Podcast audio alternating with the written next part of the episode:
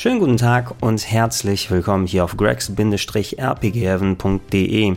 Die Berichterstattung zur E3 2018 neigt sich langsam dem Ende zu. Wir haben auf Rocket Beans TV auch gerade unsere ganzen Talk-Recaps und anderweitigen Sendungen abgeschlossen. Die Konferenzen sind auch alle fertig mittlerweile. Ähm, ich habe etliche Nachtschichten hinter mir, teilweise erst um 7 Uhr morgens im Bett gewesen, plus dazu noch einiges an Produktion hinter mich gebracht. Ähm, zum Beispiel den Future Club 1998 mit frischen Infos von der E3 3 1998. Die seht ihr direkt im Anschluss an Game 2 am Freitagabend um 20.30 Uhr auf RBTV. Aber während der Zeit habe ich leider eben nicht die Gelegenheit gefunden, hier groß Videos auf dem Kanal zu machen. Da ich aber die Audiospur, die Podcastspur des Gedankensprung wieder reaktiviert habe, unter anderem kommt hier über den Link bit.ly slash RPG Heaven.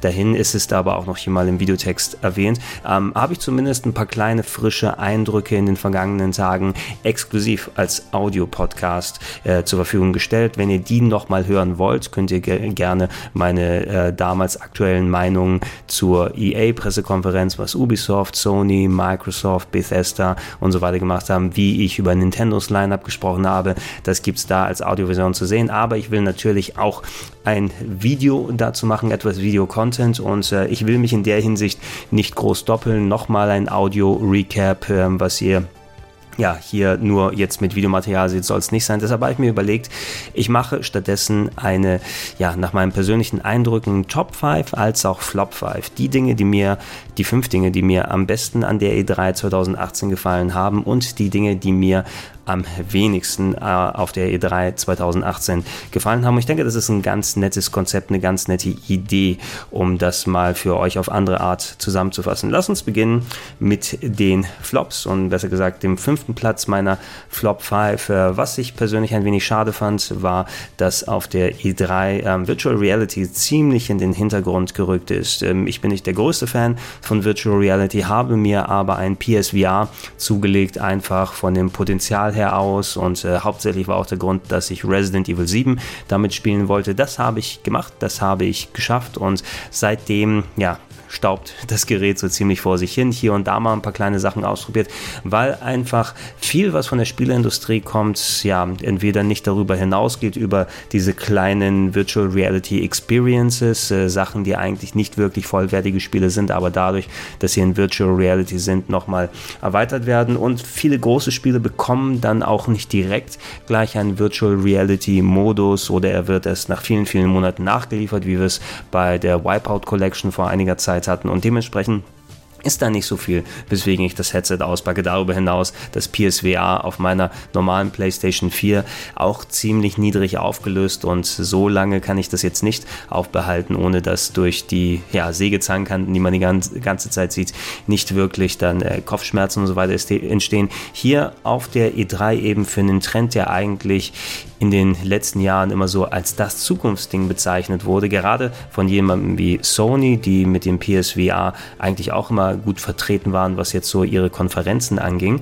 Man hat so gut wie kaum was mitbekommen. Es gab natürlich VR-Titel und Ankündigungen, ähm, solche Geschichten wie Transparency bei Ubisoft, was ich letztes Jahr bereits anspielen konnte, wurde nochmal auf der Konferenz erwähnt. Das solltet ihr im Auge behalten. Ähm, als auch so im Nachklapp bei der Sony-Konferenz ähm, so äh, ein Spiel wie Deracine. Ich glaube, das spricht man hoffentlich so aus. Das äh, VR-exklusive Game von From Software, dieses Adventure-mäßige, eine körperlose Entität, die in einem Haus unterwegs ist und da Sachen erkundet. Das klang eigentlich alles ziemlich interessant, äh, aber außer den Geschichten plus etwas im PC-Bereich, Stormland sah ziemlich cool aus mit diesem Roboter auf dem äh, verlassenen, halbwegs verlassenen Planeten, wo man rumgeht, rumkraxelt und sich neue Arme und andere Extremitäten ranbaut da war nicht mehr so viel ultra viel dabei. Ne? Ähm, Bethesda hält die Fahne noch einigermaßen hoch, was jetzt so in Anführungsstrichen große Titel angeht. Äh, das Prey Mono Crash, was rausgekommen ist, das Add-on zu Prey, hat eine VR-Unterstützung. Dieses Elder Scrolls Blade, was für Handys rauskommen soll, wird wohl auch VR-Unterstützung besitzen oder Wolfenstein Cyberpilot. Ähm, was einen in die Rolle wohl einer dieser großen mechanischen Raubkatzen wohl versetzen soll. Das sind alles noch so Kleinigkeiten, gerade, ja, Kleinigkeiten eigentlich wirklich, nachdem äh, Bethesda im letzten Jahr auch so viele VR-Varianten von Spielen wie Fallout oder Doom ähm, zum Beispiel hatte, die so ein bisschen auch die Flagge hochhalten. Aber ansonsten muss man schon ganz speziell im PC-Bereich gucken, was gibt's da, vielleicht eine Handvoll Titel wie dieses äh, Rick and Morty Game oder Rick and Morty inspirierte Game auf Sony-Seiten. Ähm, aber es ist nichts mehr davon zu spüren, dass Virtual Reality die Zukunft sein soll, die sich viele Leute erhofft haben und erwartet haben. Und ähm, wenn wir noch ein E3 in dem Umfang sehen, dann ist, glaube ich, VR, so wie wir es aktuell kennen, nicht wirklich aus den Startlöchern rausgekommen. Ich denke, die Spielindustrie wird da nicht komplett aufgeben, aber sie werden trotzdem nochmal einfach an der Hardware arbeiten müssen, was die Qualität angeht, was die Bequem Bequemlichkeit angeht, was die Verkabelung angeht und so weiter und so fort. Das sind alles Faktoren, warum, glaube ich, auch Headsets äh, häufig eben nicht benutzt werden, trotz der interessanten Möglichkeiten, die da sind. Da muss einfach die Bequemlichkeit und die Qualität besser werden und auch noch bezahlbarer natürlich. Ja, das sind alles ganz, ganz schwierige Sachen, die man unter den Hut bringen kann. Dann, glaube ich, hat VR eine bessere Chance, aber diese ähm, Goldgräberstimmung, die noch vor ein paar Jahren existiert hat, sogar bei uns in der Redaktion. Ich kann mich erinnern, wie ähm, dann begeistert Kollege Simon die frühen äh, Oculus Rift Sachen ausgetestet hat und das HTC Vive extra dafür Räume bereitgelegt, damit man es aus ausprobieren kann, aber davon ist nicht, nicht viel übrig und auf der E3 war eben auch nicht so wirklich was dran. Ähm, zu meinen Top 5 auf Platz 5 äh, würde ich gerne Ubisoft mal reinpacken, nicht unbedingt mein Publisher of Choice, aber ich habe in den letzten Jahren immer wieder mal Spiele von Ubisoft genossen, ähm, von denen ich es vielleicht auch nicht erwartet habe. Far Cry 5 habe ich zum Beispiel komplett durchgespielt, das hat mir trotz seiner Problemchen doch ordentlich Fun gemacht und äh, jetzt hatten wir auf dieser Konferenz, äh, auch wenn die ein bisschen cheesy aufgebaut war mit so diesen Just Dance Sachen zu Beginn doch ein paar interessante Dinge, wo ich dann gesagt habe, hey, die will ich zumindest zocken oder gegebenenfalls mal anzocken. Was mich gefreut hat, dass Beyond Good and Evil 2 anscheinend keine Vaporware ist, also kein Spiel, was angekündigt wurde und dann wieder verschwindet. Wir haben im letzten Jahr ja diesen Render-Trailer gesehen und wir hatten auch schon vor vielen, vielen Jahren mal einen Render-Trailer gesehen zu Beyond Good and Evil 2 und dann ist nichts passiert.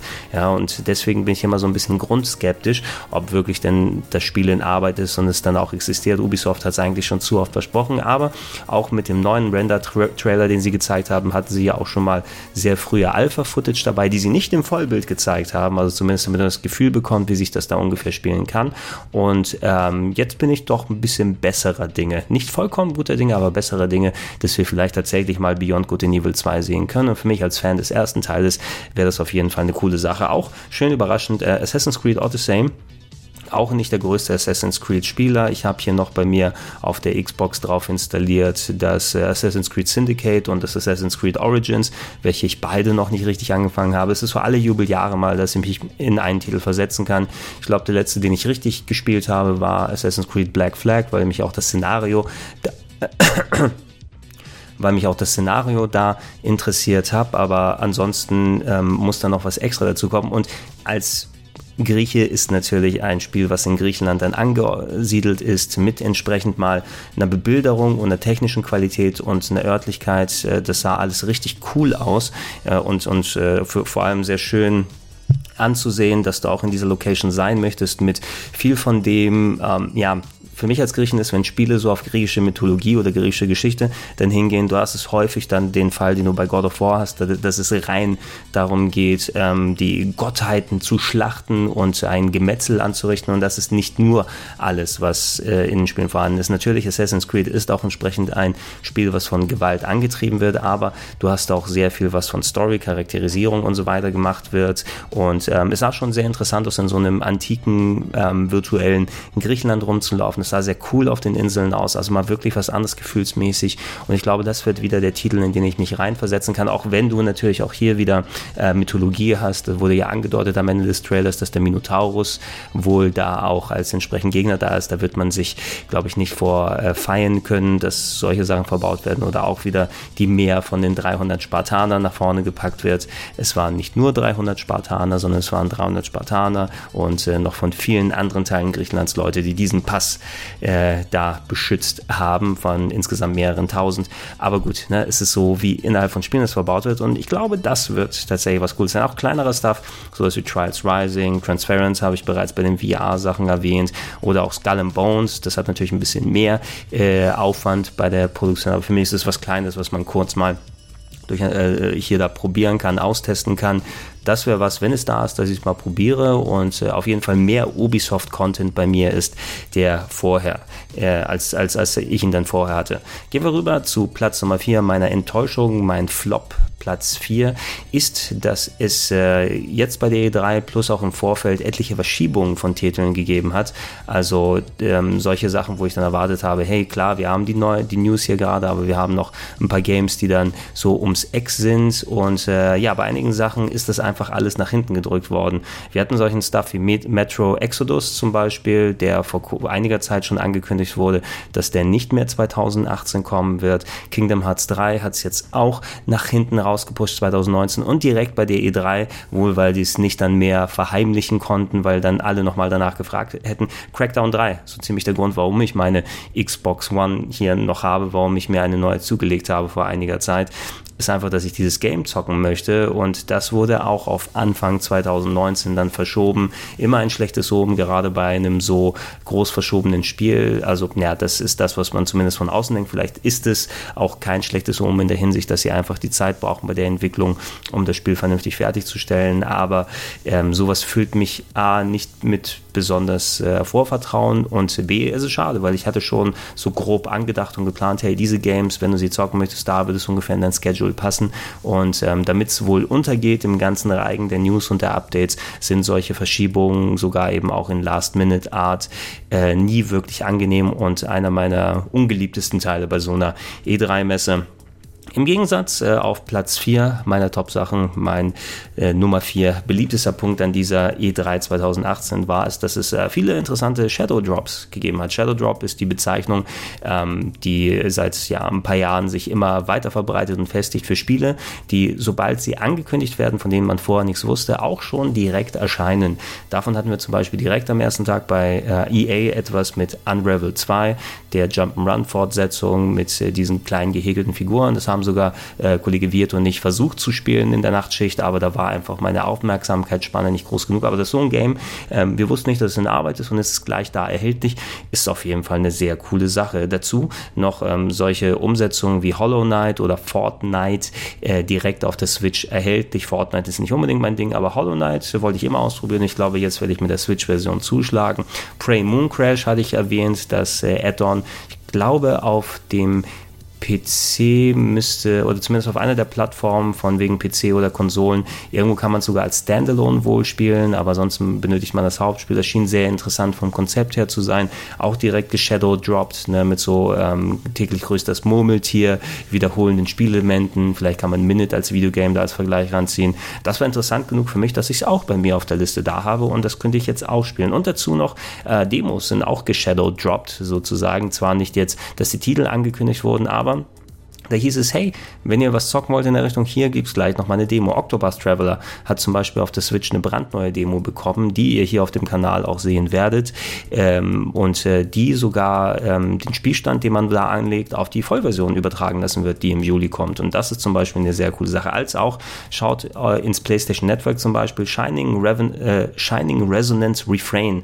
Ja, das äh, eines der neueren Spiele aus der Shining-Serie von Sega, von denen sau viele ja nicht mehr die letzten seit der PS2 eigentlich so richtig äh, in den Westen gekommen sind, äh, hier in Action-RPG-Form, ist äh, auch als Demo rausgekommen, bevor das finale Spiel dann da sein wird, auch quasi direkt mit gedroppt.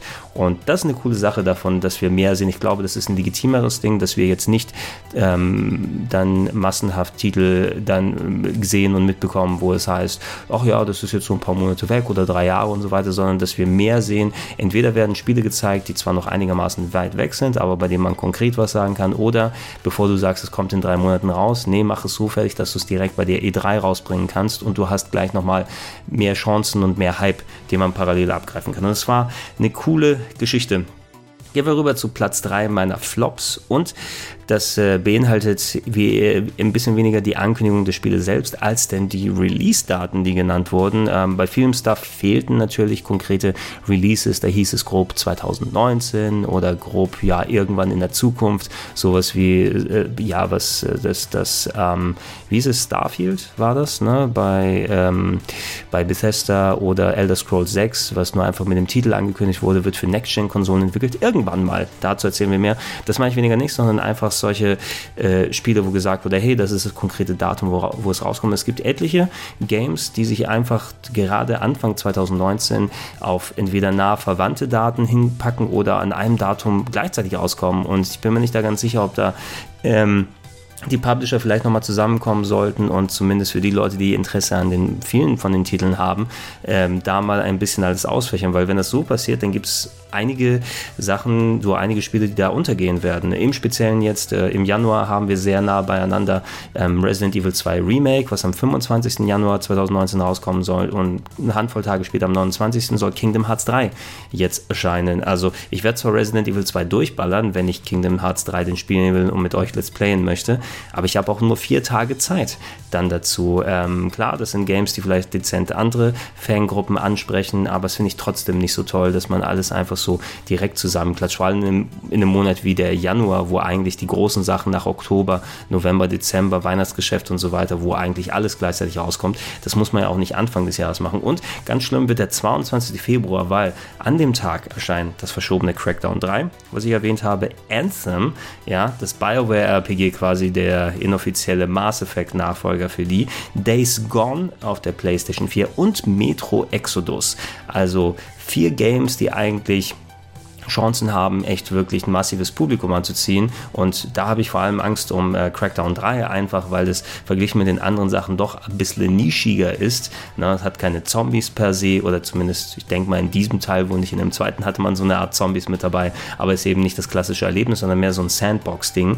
Ähm, und äh, da gegenüber einem Anthem, einem großen äh, MMO-artigen RPG, einem mega Zombie-Spiel wie Days Gone oder eben so einen hochpolierten Ego-Shooter Shooter-Action-Ding mit wirklich sehr, sehr hübscher Grafik wie Metro entgegenzuhalten. Alles das am 22. Februar. Leute, denkt nochmal ein klein bisschen drüber nach, weil der kleine Gregor, der wird damit nicht wirklich glücklich. Glücklicher werde ich, wenn wir auf Platz 3 meiner Top 5 dann gehen. Meine drittliebste Sache, die auf der ähm, E3 2018 passiert ist. Und ähm, da hat es mich gefreut, dass nun immer mehr und mehr ehemals konsolenexklusive Sachen auch auf dem PC erscheinen. Sehr, sehr gefreut habe ich mich über die Ankündigung bei der PC-Konferenz, dass äh, Yakuza Zero als auch Yakuza Kiwami endlich als PC-Version kommen. Sie von dem Joch der äh, alten Konsolen-Hardware befreit werden. Das waren ja Titel, die ehemals auf PC PS2 oder PS3 nur wirklich spielbar gewesen sind. Also jetzt nicht nur diese Sachen, weil im speziellen Yakuza Zero und Kiwami, ähm, das waren beide, die auch auf der PS4 zum Beispiel rausgekommen sind. Aber man war eben angewiesen, eine Konsolenplattform zu haben. Und wenn es wie bei den älteren Games ist, ich müsste meine PS2 noch irgendwo parat haben, um den Titel, den bestimmten Titel hier zu zocken. Oder sehr viel, ich habe meine PS3 angeschlossen, um ab und zu mal das Ding anzuschmeißen. Irgendwann ist meine PS3 vielleicht kaputt. Irgendwann habe ich nicht mehr die Muße, das Ding auch nochmal weiter aufgebaut zu lassen. Und ich habe nicht die Gelegenheit, zum Beispiel ähm, mit besserer PC-Hardware eine höhere Auflösung zu machen, uncapped Framerate, die dabei sein soll, eine Chance auf Mods und Updates von Fans, die einfach Sachen reinpacken und korrigieren können, die eventuell nicht funktioniert haben. Das alles ähm, öffnet sich mit einem PC-Release und ich bin sehr froh, dass gerade solche Sachen, die eigentlich nur bisher konsolenexklusiv sind, auch jetzt wirklich für den PC rauskommen. Der Yakuza-Reihe kann es nur gut tun tun. Und äh, wenn das einmal funktioniert, dann denke ich, werden auch die Remaster von anderen Sachen zum Beispiel dahin kommen. Sega hat eh da ganz gut vorgelegt. Die haben gute Erfahrungen mit den Bayonetta-PC-Umsetzungen oder mit Vanquish beispielsweise gemacht. Valkyria Chronicles hat auch so gut funktioniert als PC-Umsetzung, dass, glaube ich, das auch einer der Gründe war, warum so viel im Kielwasser gekommen ist. Ähm, das Shining Resonance Refrain, was ich erwähnt habe, wird auch schon auf PC kommen, als auch Valkyria Chronicles 4, Multiplattform da auch mit dabei. Ähm, Aber nicht nur Sega, auch wenn die ganz vorherrschend sind, sondern auch andere Sachen sind auf dem PC am Start. Zum Beispiel das Tales of Asperia Remaster, ähm, das Update ist ehemals für Xbox 360 exklusiven RPGs von vor knapp zehn Jahren da erschienen. Nie eine andere Version im Westen rausgekommen. Alle haben händeringend aus dem Tales-Fankreis auf die PS3-Version geschielt, die nur in Japan geblieben ist und inhaltliche Updates gehabt hat. Und jeder hat alle Monate gefühlt gefragt, hey, Bandai Namco, wann kommt denn Tales of Vesperia PS3-Version raus? Und jetzt kommt zum zehnjährigen Jubiläum dann eine Next-Gen Version daraus, die auch auf dem PC sein wird. Mehr Stuff auf dem PC bitte. Und auch Metal Wolf Chaos, ja, ein Mecha-Titel von From Software mit ganz abstruser Story, wo man den Präsidenten der Vereinigten Staaten spielt, der in einem Mech-Roboter gegen Bösewichte kämpft. Ehemals nur auf der ganz alten Xbox, jetzt über Devolver gepublished, auch mit auf dem PC drauf. Und ob es neuere Sachen sind, ob Sachen sind, die später rauskommen, ob es älterer Stuff wie Metal Wolf Chaos ist, gerne solche exklusiven Dinge einfach aus ihrem Gefängnis Gefängnis der alten Plattformen befreien. Wo soll ich denn jetzt noch ein Metal Wolf Chaos, was nur auf japanischen Xbox 1 Geräten oder umgebauten Xbox 1 Geräten spielbar war, vernünftig zocken können? Es gibt ja nicht mal vernünftige Emulatoren für die äh, alte Xbox, so dass ich da speziell nochmal eine äh, explizit dafür vorbereitete Konsole bereit haben muss. Ja? Und äh, irgendwann gehen solche Titel verloren. Deshalb Berne, bitte mehr auf PC und ich hoffe, das ist kein Tropfen auf dem heißen Stein, sondern einfach jetzt sind die Fluten die Tore geöffnet, dass wir viel Spaß mit PC-Umsetzungen ehemals konsolenexklusiver Sachen haben werden. Auch übrigens fast alle modernen Japano-Titel, die ganzen Capcom-Geschichten werden ja auch auf PC rauskommen. In der vergangenen Zeit mit Nino Kuni 2 war auch ein großer Konsolentitel, der früher nur auf Konsole rausgekommen wäre, auch auf PC. Also bitte mehr, mehr, mehr, mehr Stuff. PC darf nicht unterschlagen werden. Einfach, das gibt uns so viel mehr Optionen und es, es ist so angenehm, ähm, dann nicht mehr an eine Hardware dann gebunden zu sein. Ähm, gehen wir rüber auf Platz 2 meiner Flop-Geschichten und ähm, ja, habe ich ein bisschen nachgedacht, sollte ich das vielleicht ganz nach oben packen, aber da gab es einen deutlicheren Punkt, der mir missfallen hat. Ähm, ich habe mir hier den forcierten Multiplayer notiert in Spielen, die traditioneller mehr früher Singleplayer-Erfahrungen gewesen wären. Ähm, in dem Fall spezifisch an zwei Beispielen ähm, dargelegt, Anthem und Fallout 76. Anthem eben als BioWare-Nachfolgeprojekt zu den Mass Effect-Dingern, ähm, wo ja, du quasi in so eine Art Open Sandbox Area reingeworfen wirst, ja, eine, ein interessantes Planetendesign, man fliegt mit diesen Javelins, diesen ähm, ja, speziellen Kampfanzügen umher und kämpft gegen große Monster. Aber das passiert eigentlich hauptsächlich, äh, wenn man draußen in der großen weiten Welt unterwegs ist. Und da muss man irgendwie zusammenkommen mit anderen Leuten in Partys und losfliegen. Und ich sehe schon vor mir, dass es so typisch instanziertes MMO-Gefühl hat, wo du rausgehst aus deiner Stadt und dann musst du dich einer Party anschließen, weil der Gegner ist, wenn du den alleine bekämpfen willst, nicht schaffbar, was die Hitpoints angeht und man muss irgendwie zusammenarbeiten, dies und jenes und alles. Das ist zwar ein legitimes Ding, aber das ist irgendwie auch wieder sowas, was mir das Spiel daran madig macht. Ich bin einfach nicht so motiviert davon, äh, Multiplayer-mäßig zu zocken. Ich will nicht mit anderen Leuten mich im Team speak oder in irgendwelchen internen Chats absprechen und ich will dann kein Social Gaming-Erlebnis haben. Ähm, rein optional ist es natürlich toll, wenn es sowas gibt, aber zumindest erhaltet mir die Möglichkeit oder macht das Spiel so irgendwie, dass man auch als Singleplayer-Gamer, der Bock auf solche Sachen hat, zumindest nicht davon abgeschreckt wird. Ähm, sie haben dann erklärt, hey klar, du hast ja auch viel Story und als Singleplayer wirst du es auch gut spielen können, aber dann haben sie es so erklärt, zum Beispiel bei der EA-Konferenz, dass Anthem die Story hauptsächlich in dieser Hub-Stadt, in der Hub-Welt dann haben wird und da ist man alleine unterwegs, aber sobald man draußen hingeht, dann sind die anderen Leute da. Ich weiß nicht, wie sich das von anderen MMOs unterscheidet. Final Fantasy 14 klingt sehr ähnlich, ne?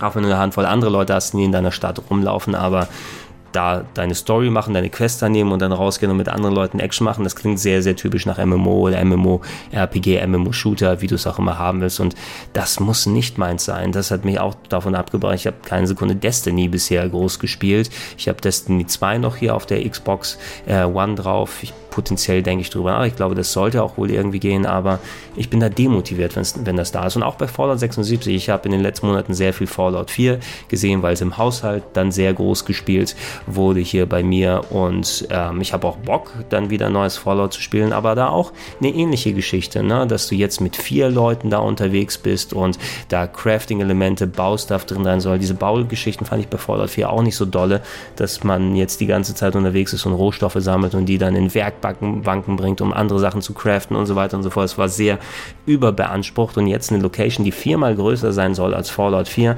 aber man ist auch zu viert unterwegs und macht dann gemeinsam irgendwelche Taktikspielchen und kann Nukes loslassen auf andere Leute, die in dem Gebiet unterwegs sind. Immerhin soll es kein Massively Multiplayer sein in, in der Richtung, sondern dass man pro Gebiet wohl auch ähnlich instanziert wohl ein Dutzend Leute unterwegs haben soll, weil die Endzeit ist ja auch nicht überbevölkert mit ähm, dann Überlebenden, so dass man gelegentlich auf andere Leute trifft oder gemeinsam gegen NPCs und so weiter kämpft. Könnte gegebenenfalls lustig werden, aber auch das ist etwas von der traditionellen Singleplayer-mäßigen Nummer. Wenn ich da zu viel gezwungen werde, mich in solche Bereiche reinzugeben, dann weiß ich nicht, ob ich mich wirklich mit dem Spiel komplett anfreunden kann.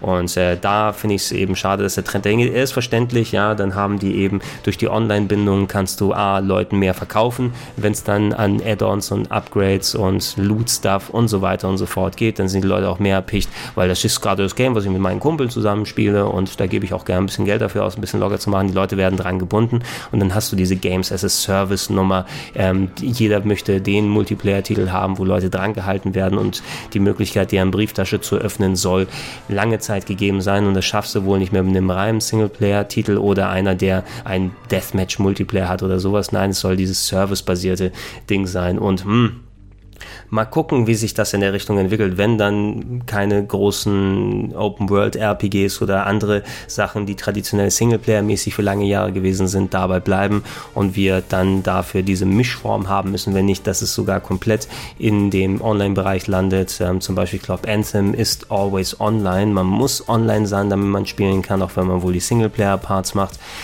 Das ist keine Zukunft, auf die ich mit Freude hinschaue.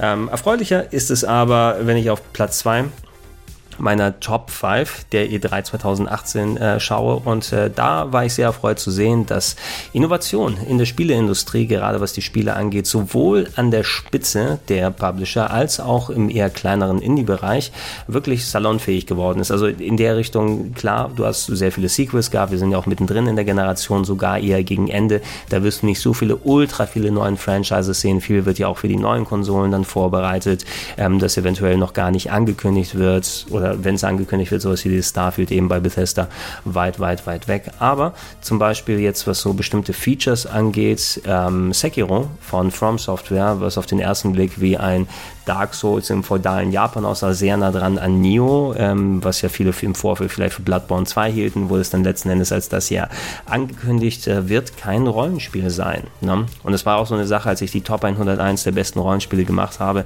so diese, ähm, dieses Maß, diese Waage zu finden, wann ist ein Game ein Rollenspiel, wenn es ein actionbasiertes Gameplay hat und wann ist es ähm, dann ein Action-Adventure. Ne? Und ähm, ich habe es für mich dann eben so definiert, dass du wirklich auch Rollen spielen können solltest. Die Souls Games, die fallen zum Beispiel ganz deutlich unter das äh, Action-RPG-Prinzip. Du hast nicht nur rein offensichtliche Sachen, wo auch andere Genres sich das leihen können wie Erfahrungspunkte, sondern du hast ein sehr solides Fundament bei den Souls Games, wo du deine Charakterklassen bestimmen kannst, wo du die Bild deines Charakters, wie er sich entwickelt, verschiedene Skills aufleveln kannst, mit verschiedenen Waffen umgehen. Du kannst wirklich Rollen spielen da ne? und bist nicht auf einen Charakter angewiesen, der, wo jeder jeder auf die gleichen Fähigkeiten als Spieler zugreift, sondern du kannst das sehr enorm individualisieren und sehr zuspitzen, dann sind die Souls Games ganz eindeutig Action-RPGs. Ne? Aber jetzt hat From Software gesagt, Sekiro wird kein Action-RPG, es gibt keine Erfahrungspunkte im klassischen Sinne und auch keine See, also sie haben gesagt, es gibt keine Seelen oder vergleichbares Äquivalent, was gleich einen enormen Punkt, der die Soul-Spieler ausgemacht hat, dann aushebelt. Es gibt keine vorgefertigten Charakterklassen, nicht irgendwie Statuswerte, wohl, wo man Sachen reinmacht machen kann, sondern der Spielverlauf, der wird dann davon bestimmt, wie man äh, ja, sich der Monster da erwehren kann, die typisch Souls-mäßig wohl dann auch ist, man kann sie dann in den Fokus reinpacken, ausweichen, hauen, entsprechend Kontermoves machen, also wie gut man diese Sachen lernt, aber wohl eher eine Progression, die näher dran an so einem Metroidvania vielleicht wäre, ne? wo man, ähm, oder Zelda, Zelda in, in, was ja auch klassisches Action-Adventure, Zelda Tomb Raider in der Form, dass man vielleicht so Items dann bekommt, wie ein Hookshot, mit dem man seinen Arm ersetzen kann, um da Sachen zu machen oder andere Geschichten, um neue Bereiche freizuschalten, um sich andere Gegner zu erwehren und es in der Richtung zum Beispiel geeicht ist. Und das ist eine Innovation, ja, dass man in einem Action-Adventure hingeht, was man seit zehn Jahren nicht mehr von From Software gesehen hat. Eine Firma, die vorher so innoviert hat und so viele verschiedene Genres probiert hat, jetzt zumindest innerhalb dieses Feldes, was sie gut bestellen können, den Souls-like Action-RPG-Games, so viel adaptieren, dass sie vielleicht ein etwas anderes Spielerlebnis rausmachen, wo du nicht unbedingt dann äh, das Rollenspielige da reintun musst, sondern eher das Action-Adventurige, das Abenteuerige. Ne? Und, und das begrüße ich zum Beispiel, Innovation an der Spitze und auch zum Beispiel ein sehr, ein sehr gutes Beispiel. Wir haben zwar hauptsächlich, weil es hinter verschlossenen Türen gameplay-technisch gezeigt wurde, aber außen gab es ja nur diesen Mood-in-Engine-Trailer zu Cyberpunk 2077. Jetzt ist bekannt geworden, Cyberpunk 2077 ist ein Spiel aus der Ego-Perspektive und nicht wie die anderen Spiele von CD Projekt, die Witcher Games aus der Third Person, äh, was einfach ein komplett anderes Ding draus macht. Ja? Ähm, RPG in der Ego-Sicht kann zum Beispiel sehr gut funktionieren weil Fallout hat äh, an sich die gute Formel gefunden. Wenn du etwas hast, was ähm, so Schusswaffenbasiertes Gameplay hat, und ich schätze, bei Cyberpunk wirst du nicht umhin kommen, dass du in, der, in dem Umfeld mit Schusswaffen dann umgehen musst. Du willst aber keinen Ego-Shooter draus machen und das Wertsystem bei Fallout war zum Beispiel eine ziemlich gute Idee, das ein bisschen rollenspieliger, ein bisschen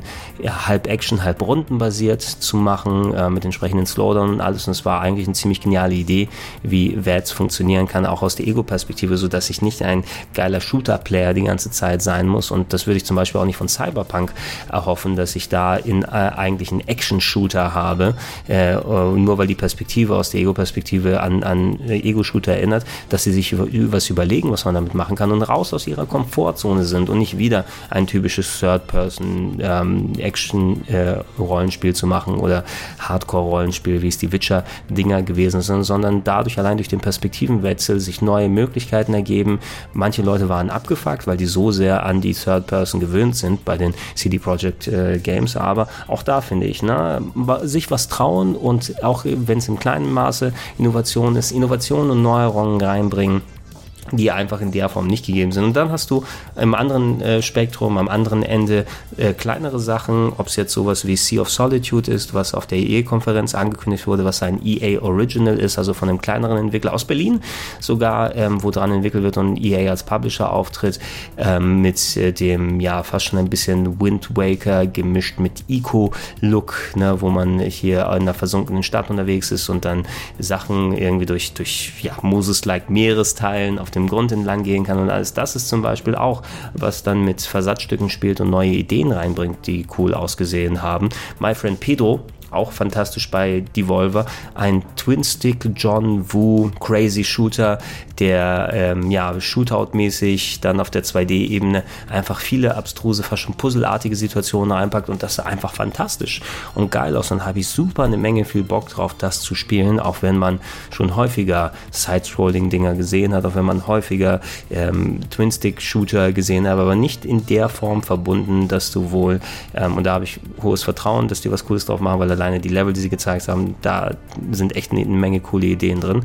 Da habe ich zum Beispiel viel Bock, das dementsprechend zu spielen und, und damit meinen Spaß zu haben. Äh, Eater, ja, ein ähm, ja, Multiplayer, ist es richtig Multiplayer? Ich glaube ja, dass man zwar Multiplayer unterwegs ist, aber du spielst eine Haiattacke aus der Sicht der Haie. Und dann musst du los und Leute knubbern und auffressen und das auch, ne, es ist quasi Sharknado, Shark Attack, ja, Haialarm auf Mallorca zum Nachspielen.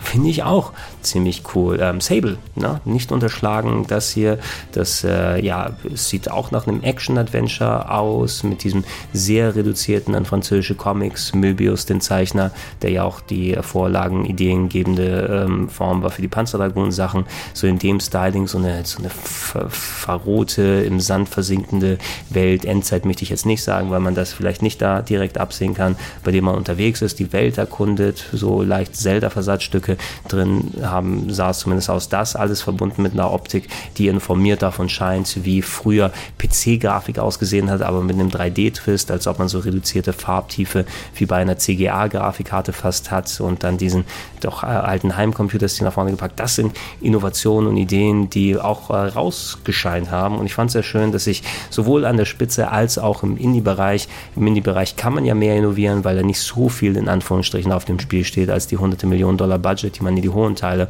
in die großen mit reintut. Aber es haben sich eben auch die großen Publisher was getraut und das ist schön, dass wir auf der E3 was mitbekommen haben. Dann gehen wir zu den beiden Platz 1. Meine meist gefloppte Sache an der E3 als auch meine meist getoppte Sache auf der E3 2018. Bei den Flops, ihr könnt, es euch wahrscheinlich denken, da habe ich einige Sachen zusammengefasst, aber wir hatten einen enormen Mangel an richtig großen Neuankündigungen ähm, in, in der von bei Nintendo gehabt und da einher gingen jede Menge No-Shows. Äh, auf Nintendo habe ich mich persönlich gefreut, weil da gab es ja einige Sachen, die im Vorfeld dann angedacht waren. Hey, von Retro Studios wird das angekündigt, ist dieses Rumor des Star Fox Racing irgendwo da? Ist es vielleicht verwechselt worden mit dem anderen Spiel?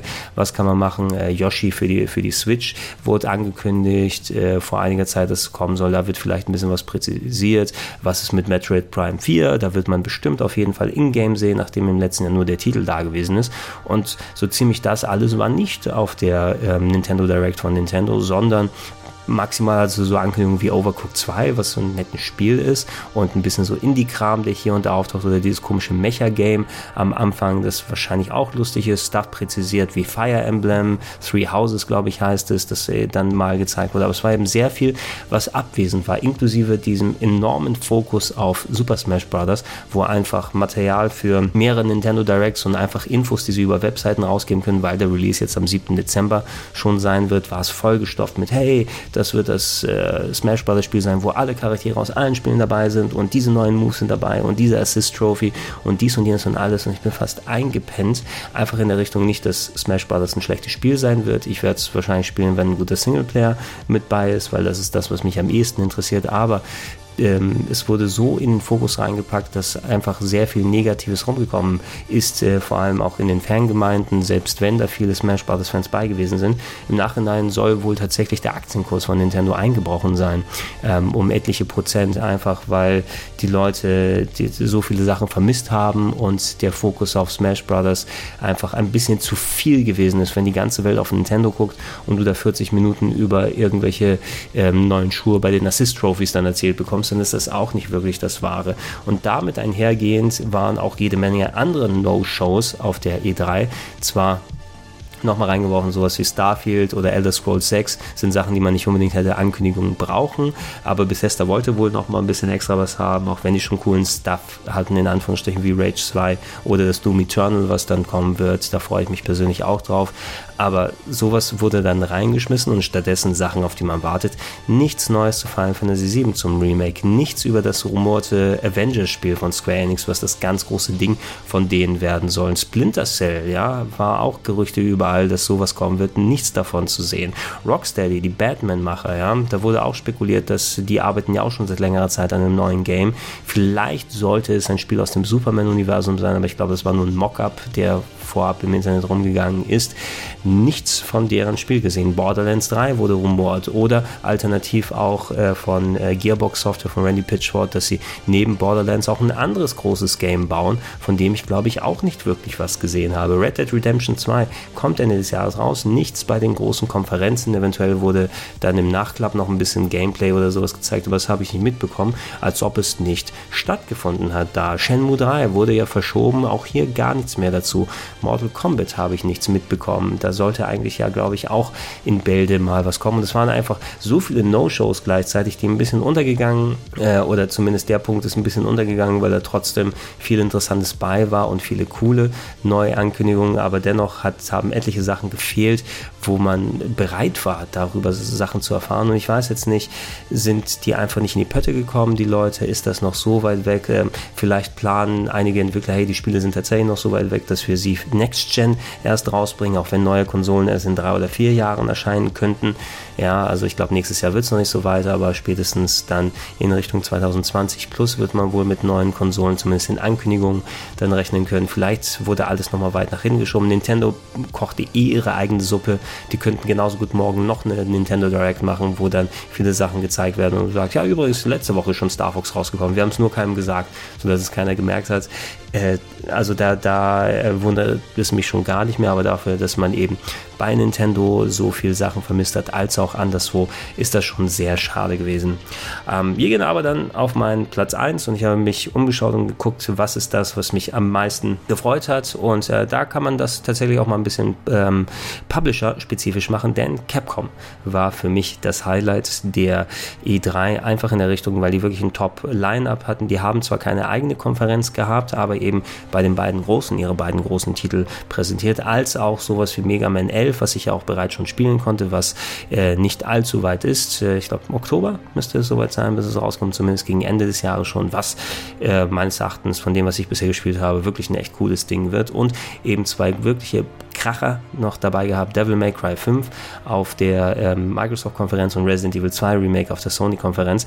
Devil May Cry 5, auch da, ich war nie der Spieler, der alle Devil May Cry-Spiele komplett von vorne bis hinten tausendmal durchgespielt hat, aber ich weiß sie sehr zu schätzen als hochpolierte Action-Games. Ähm, Im speziellen Devil May Cry 3 hat großen Spaß gemacht äh, und äh, ich mochte selbst das äh, Ninja Theory-mäßige Devil May Cry, wo sie jetzt übrigens auf der ähm, Microsoft-Konferenz die schön vom Bus geworfen haben, die Capcom-Entwickler. Seit zehn Jahren endlich wieder die richtigen Entwickler dran. Ja, danke. Ne? Also Ninja Theory hat nichts gemacht damit, nur weil der Großteil der alteingesessenen Fanbase von Devil May Cry sich den westlichen Versuch von Ninja Theory einfach nicht wirklich geöffnet haben und der anders gewesen ist und deshalb wurde das Game schön niedergemacht.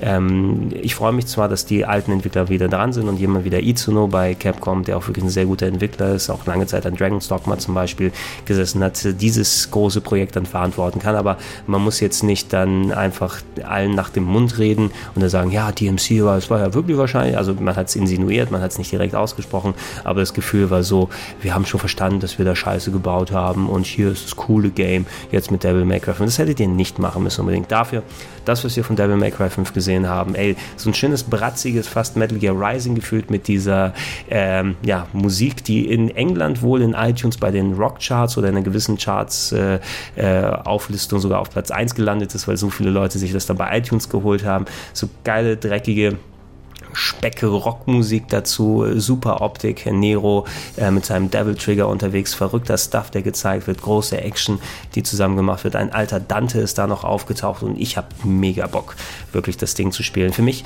äh, sind das auch interessantere Spiele als beispielsweise Bayonetta. Nichts gegen Bayonetta, die sind ja sehr nah dran. Bayonetta ist ja im Endeffekt die Serie, die entstanden ist, weil ähm, ja die ganzen Leute von Capcom zu Platinum Games gegangen sind und äh, nicht mehr auf die Devil May Cry Lizenz zugreifen können hat dann Hideki Kamiya, der Devil May Cry Miterfinder, gesagt, ja, mache ich mein eigenes mit Blackjack und Nutten und Bayonetta ist bei rausgekommen. Aber Bayonetta ist mir zu unübersichtlich, das ist mir zu much, leider muss ich sagen. Ne? Ist zwar crazy stuff und ich mag crazy stuff auch und ihn hat auch Devil May Cry und Devil May Cry 5 natürlich bestimmt auch im großen Maße zu bieten, aber irgendwie drücke ich bei Bayonette auf den Knopf und der ganze Bildschirm schmilzt und alles explodiert. Ich weiß nicht, wo vorne und hinten ist und ich finde das leider für mich ein bisschen zu anstrengend und ähm, zumindest bei den Devil May Crys habe ich noch so gewiss das Maß gefunden zwischen Wahnsinn und Übersichtlichkeit und äh, dass ich entsprechend mich richtig in die Kämpfe vertiefen kann, sogar mal höhere Schwierigkeitsgrade ausprobieren und da freue ich mich auch drauf, richtig bei Devil May Cry 5 das zu machen und natürlich das absolute Highlight der Messe. Ich habe gehofft, ich habe gebetet, dass es gut wird, dass es meinen Erwartungen entspricht und meinen Hoffnungen. Resident Evil 2 im Remake, ähm, da hatte man ja ein paar Details schon ein paar Tage vor der E3 durchsickern gehört und äh, als ich die gelesen habe, hatte ich so ein leichtes Gefühl von wegen, oh, Okay, ne, weil ähm, ich habe ein bisschen darauf gehofft, dass das Remake, von dem wir ja, nachdem es vor einigen Jahren angekündigt wurde, bisher nichts in-game gesehen haben, dass du eventuell tatsächlich so wechselnde Kameraperspektiven wie beim Remake von Resident Evil 1 und Resident Evil Zero den, de, bei dem Game gehabt hast, einfach um, weil es so ein Nostalgie-Remake-Titel ist, das auf der Linie zu reiten und dann hieß es aber, okay, nee, wir haben die Over-Shoulder-Perspektive ähnlich zu Resident Evil 4 bis 6 oder den Revelations-Teilen, die ja um einiges actionbasierter dahinter sind, die Action-Horror gewesen sind. Ich mochte den sechsten Resident Evil, aber ich habe mich kein einziges Mal gegruselt, weil es einfach ein Action-Titel war mit Horror-Setting und kein gruseliges Setting per se. Und das hat mir echt, ist mir abgegangen bei denen. Ich dachte, speziell, wenn die auf diese Perspektive zurückgehen, vielleicht wird das ja nichts. Dann habe ich den Teaser gesehen auf der Sony-Konferenz und später gab es ja noch einen weiteren Trailer plus ausgedehntes Gameplay. Und meine Herren, das Ding schaut nicht nur gut aus, zwei reinterpretierte, reinterpretierte Gesichter von Leon, Claire und allen drum und dran, an die muss man sich noch mal ein bisschen gewöhnen, aber die sehen jetzt nicht schlecht aus. Detailgrad ist fantastisch, sehr viel Fokus darauf, auf Licht- und Schatteneffekte mit der Taschenlampe, wo man rumläuft und sehr enormer, expliziter, harter Gore mit dabei. Alter Falter, wie das da gesplattert und weggehauen ist.